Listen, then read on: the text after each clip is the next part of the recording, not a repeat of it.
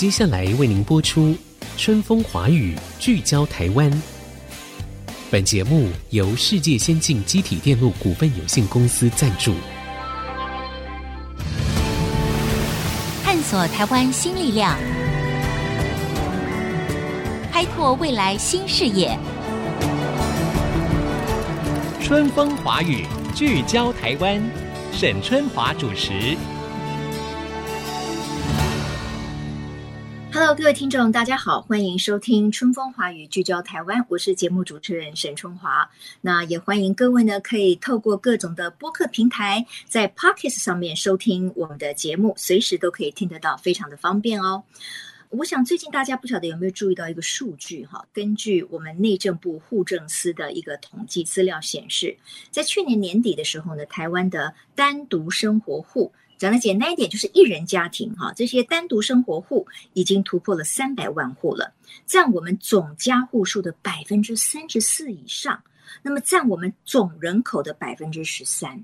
这个数字是很高的哈，那这是不是象征说，我们台湾在迈入了高龄化的社会之后，也在逐步的迈向独居或者是单身社会呢？独居人口不断的增加，它所产生的问题会有哪一些？又会有哪一些的社会风险呢？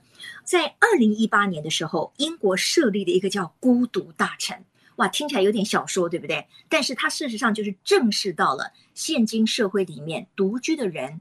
因此，感受孤独的人呢，越来越多。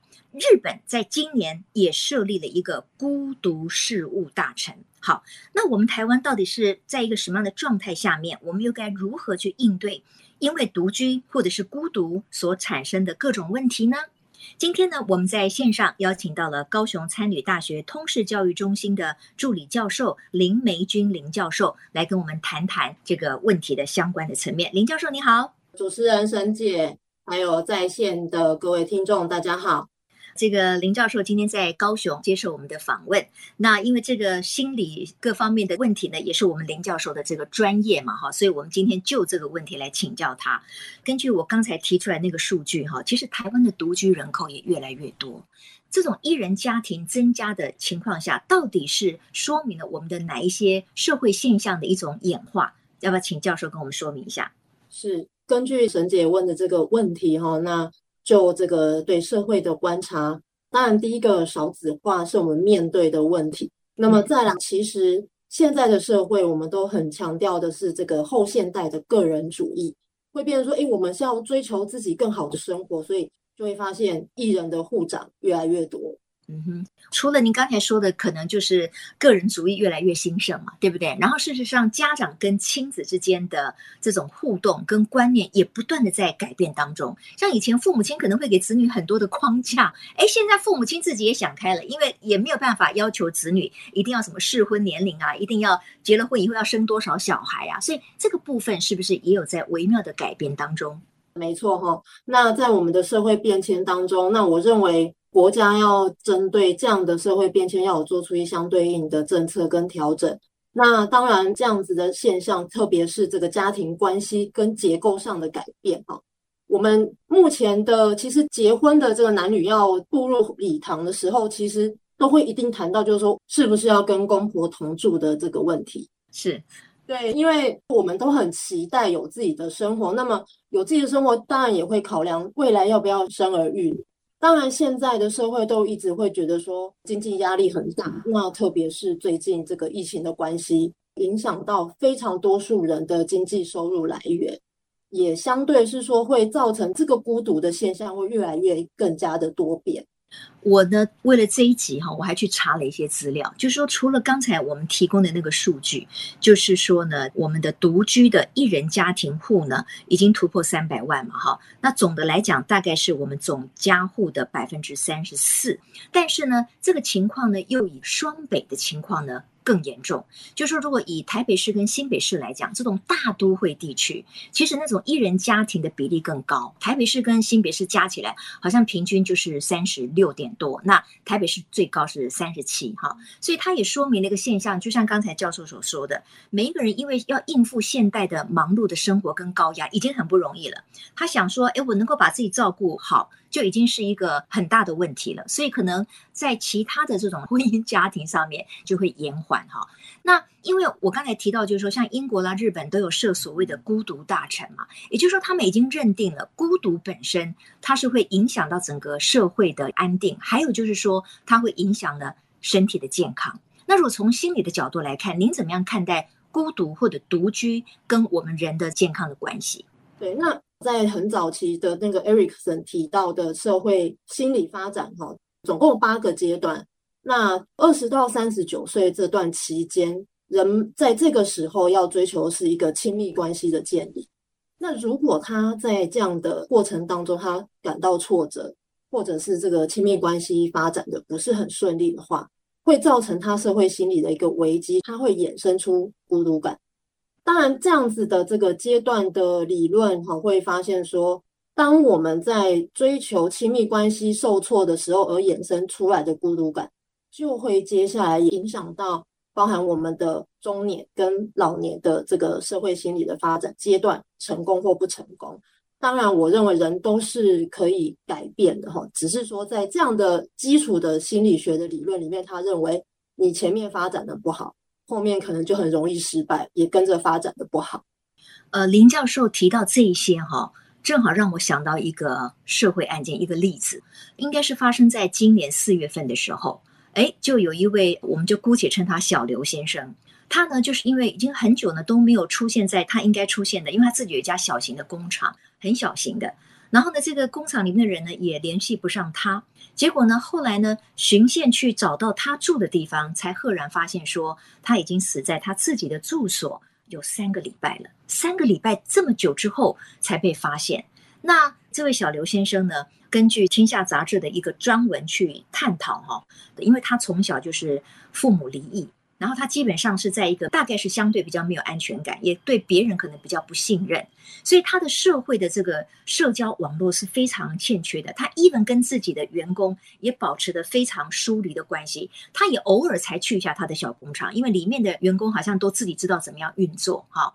那所以呢，他几天不见，这个他的员工也不以为意，一直到说奇怪，这次可能太久了，怎么会这样？才发现说他居然死在自己的楼房里面哈。所以你看，别人看他可能是一个有房有一个小工厂的所谓单身贵族嘛，可是殊不知呢，他却是如此孤独的死去。所以这个事件，我不晓得，就是说林教授是不是可以给我们更多的提醒？因为就像您刚才说的，现代人其实我们都不愿意太多外力的干扰，我们希望选择过我们自己要过的生活。所以那个选择权越来越高的情况之下，可能会让过去的我们已经习惯，或者是我们父母亲那一代的跟社会的连接，诶，相对的我们就认为没那么重要了。那这个社会连接真的可以不那么重要吗？我们人的生活真的不可能跟社会脱离。其实，在涂尔干很早之前就谈到所谓的自杀论，哈。他在自杀论是一八九七年的时候开始说，也就是说，其实我要说的是，孤独这件事情，其实在涂尔干就已经观察到这样子的社会的问题所在。这样子的状况里面，你就会发现，其实孤独的人他们不是我们以为的那样。就即便是您刚刚提的那个小刘哈的案例，即便他是维持很低的社交的程度，但是其实你会发现。很多人下班回家之后，到家里会觉得孤单、寂寞、冷，其实心里好像有空了一块的感觉，好像在这个世界上没有一个人非常的了解我。嗯，哦，那所以土尔干会那个时候社会就已经关注到孤独会让一个人是最严重的问题，就是社会上自杀的案例。呃，那您刚刚也有谈到一些现象哈，那以目前的日本来说，现在他们非常关注的就是。孤独死，那或者它又叫无缘死。近期的日本的数据披露，就是去年哈，大概孤独死的人平均是六十一岁，但是二十到五十岁的人占了四成。那有一件事情，我也想跟听众朋友澄清，就是我们非常直觉的会去把死亡这件事情跟高龄化做一个挂钩，但实际上死亡是大家都会遇到的事情。OK，好，当然了，我觉得我们做今天这一集主题哈，绝对不是要帮独居的人，或者是一人家庭的这些人，或者是选择单身的人贴标签，绝对不是的。我有很多的朋友，他们选择单身，我觉得他们把自己的生活过得非常的丰富，因为他们懂得怎么样平衡自己的社交啦，他有这个工作啦，他可以自给自足啦，跟自己的父母即使不住在一起，可是也保持非常良好的亲子的互动哈。那我们今天做这一集。其实就是一种提醒啊，就是我们每一个人在面对不同的时代的时候，其实那个时代有很多的氛围会产生不同的问题。那以这个时代来讲，就是每一个人，我们希望高度的自主化。那自主化有多元的选择。多元的选择下面，我们就发现说，哦，现在一人家庭越来越多了。台湾到底应该怎么样应应？那我们是不是要提醒大家更加的正视这个问题？哈，我们先休息一下，广告回来之后，我们继续再来谈一人家庭越来越多，那它会衍生一些相关的什么样的问题？那如果您现在正在享受一个人的独居生活，那您是不是要做一些更多的准备？好，在广告回来之后，继续回到春风华语，聚焦台湾。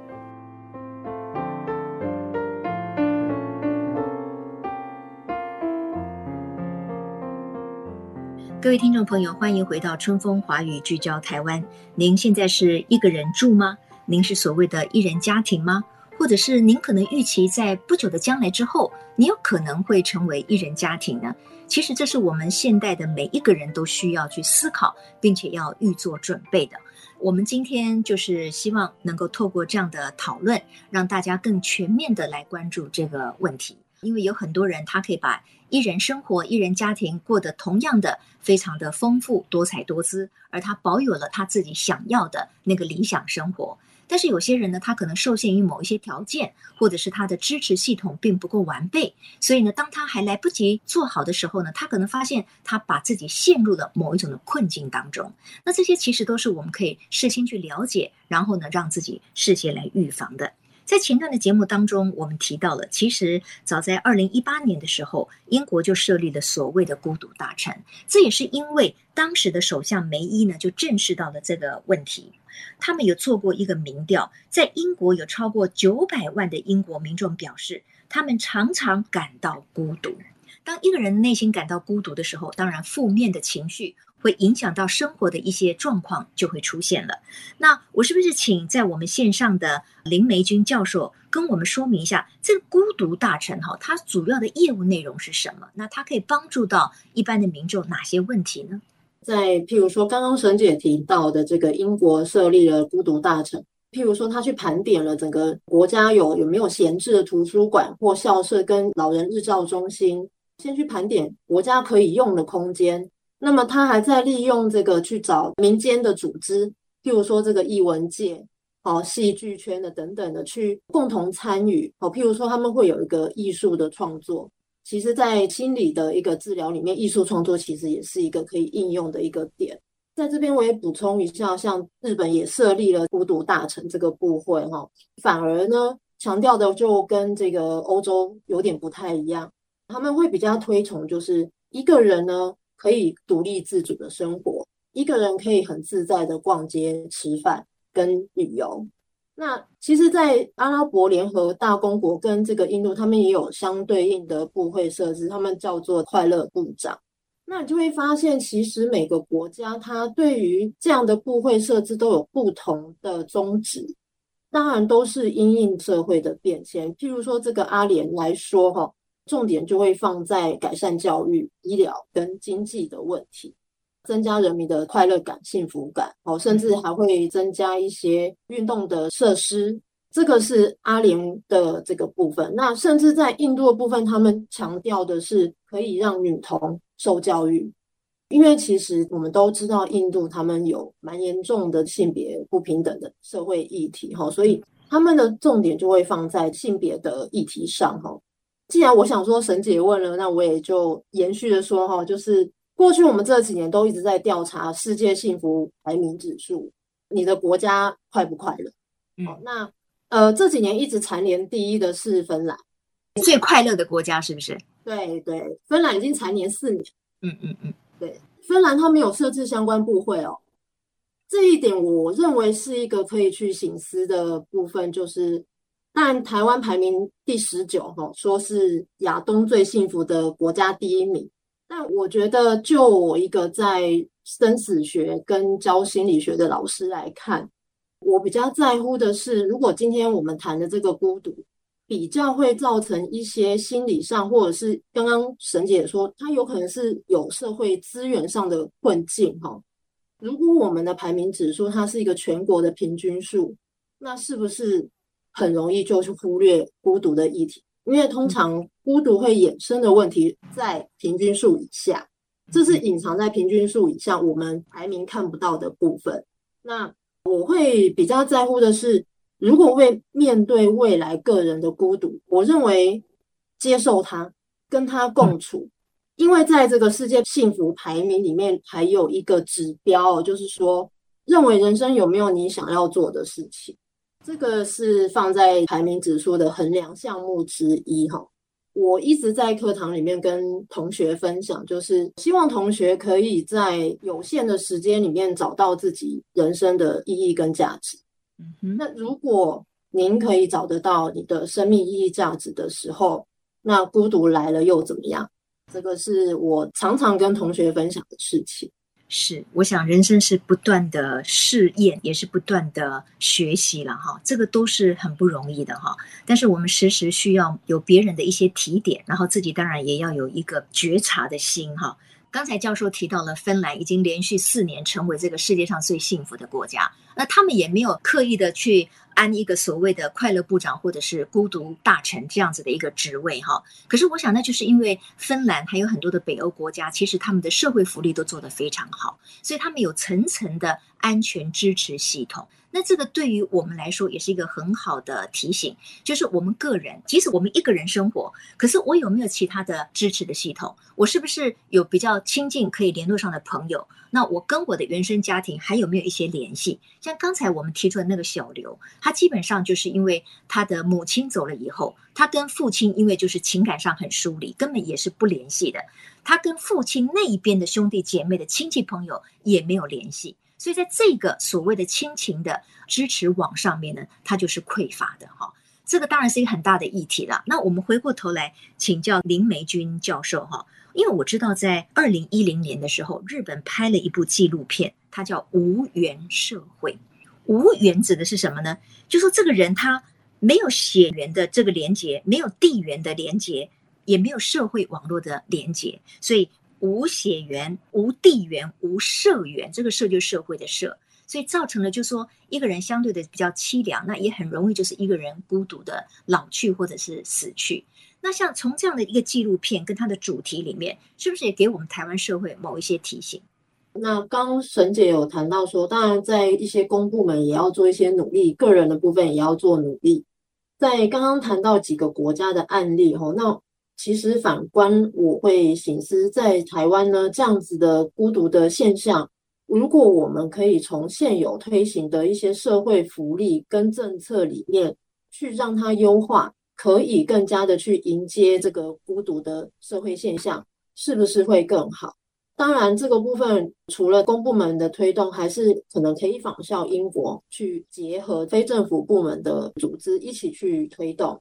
就是由上而下跟由下而上的这个力量可以结合哈，这个我认为是比较能够治本的。否则，如果我们是特地去设立一个孤独大臣或者是快乐部会，似乎会变成是一种头痛医头、脚痛医脚的感觉。另外，还有就是组织也很容易会陷入一种官僚的现象。那我们有孤独大臣的或快乐部会。这件事情可能就跟我的关系不那么大，哦，那我想结合这个跨部门的政府跟民间的力量，我觉得是很重要。再来，另外这个个人的部分，哈，我想以我自己是一个教育工作者的角度，我会认为从教育着手是很重要的事情，因为在目前的这个教育里面，哈，很重视学生的知识成长，在国际的竞争力。那其实我最近一直在反思一件事情，就是在这个疫情当下，每一个孩子在学校都在害怕、担心，我会不会 确诊？那我确诊了会怎样？刚刚呃也有谈到说，我们因为疫情的关系有一些隔离的措施。之前新闻也有在播报，就是一个确诊者他在隔离病房里面透过手机跟他的亲人 say goodbye。嗯嗯嗯。如果我们今天在教育的部分，我们来不及准备，或者是没有办法跟孩子早一点谈到这些问题的时候，等他长大，就是先前谈的一些社会心理发展，我们的孤独感已经衍生出来，但是我们小时候没有给他一些养分，告诉他，当你面对这个问题的时候，你可以怎么办？对，哦，你怎么去自处？所以对我来说，从教育着手会是一个比较可以治本的方法。对。而且这个教育呢，当然不只是在正规或者是学校的教育体系里面，我觉得家庭教育也很重要。就是父母亲愿不愿意在儿女已经到了适当年龄的时候，或者甚至是从比较小年少一点，就给他们一些这样子的一种观念，跟他们谈论可能人生里面的一些挑战，让这些小孩子他可能有更大的胸怀，或者是他可以及早去为这些人生每一个人都会面临到的生老病死的问题哈，做一些这个准备。那因为今天我们比较关怀的就是说独居的问题，或者是一人家庭，乃至于衍生的孤单嘛，哈，在扩及到整个的社会里面的话，有更多的年轻人或者是中年人，他后来就是自己选择一个人过日子。这就是为什么像刚才林教授说的，你可能要去及早准备这个议题哦。那怎么样来准备？不知道了，我请教一下这个林教授。我觉得最重要就是说，你可能真的不能认为你一个人可以处理所有的事情，即使是你可能有钱。啊，你有老本，你的经济独立，你觉得你身体相对健康，你觉得你也不太需要跟朋友出去什么喝下午茶、聊天啊、看电影。可是，在某些时候，我们确实是需要别人，因为人就是一个群居的社会嘛。所以，我不知道，就说林教授，您的提醒会给现在可能在独居，或者是未来他认为他有可能也要一个人生活的人，我们应该做哪些准备？我们应该还要保持哪一些关系？可能是很重要。在这个状况下，哦，我是很佩服，真的什么都不用跟社会接触的，那那真的是很厉害。嗯哼，但实际上我们还是不能脱离社会。对对对，我觉得人生知己两三个很重要。嗯嗯嗯，我们朋友不要多，但是交心的就好。我分享一下我自己的规划哦，就是，诶，我有两个认识了二十年以上的好同学、好朋友。我们三个朋友里面，两个已经结婚有孩子了哈，另外一位呢，他是目前独居的状态。虽然说他还是有很好的朋友哦。那我们有打勾勾做了一件事，就是以后我们老，我们要去找一块地，然后我们大家住在一起啊。哎，我冒昧的请教一下林教授，您是结婚还是？我是结婚有孩子的那个哦。OK，那你您刚刚说的就是呃，现在的父母。不会强求孩子要留在身边。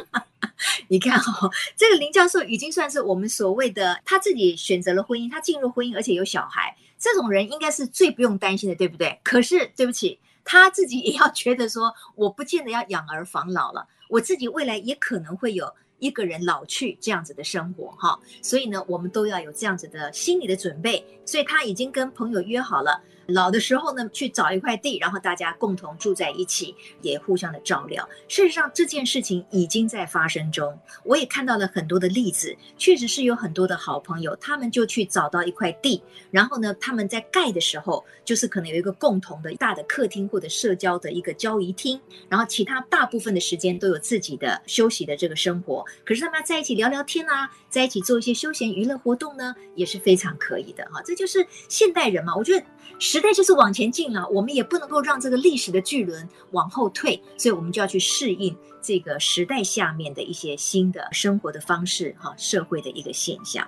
好，今天呢，我们的时间又到了哈，非常谢谢高雄餐旅大学通识教育中心的助理教授林美君林教授哈。所以过去我们说王老先生有块地，我们现在是希望朋友之间大家赶快去找一块地哈，这只是一个方法了哈，不一定是要这样子，可是要为可能的。独居生活、一人家庭预做准备啊，让自己在身心灵各方面都要保持一定的平衡。那你自己要有一个相对的安全支持系统。我认为这是我们每一个人的功课。不管你现在是在什么样的一种生活的状态，谢谢林教授，谢谢你，谢谢。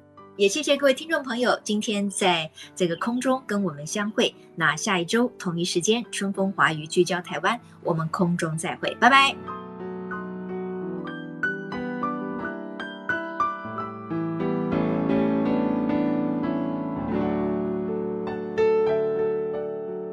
本节目由世界先进机体电路股份有限公司赞助，探索真相，开拓未来。世界先进公司与您一起聚焦台湾。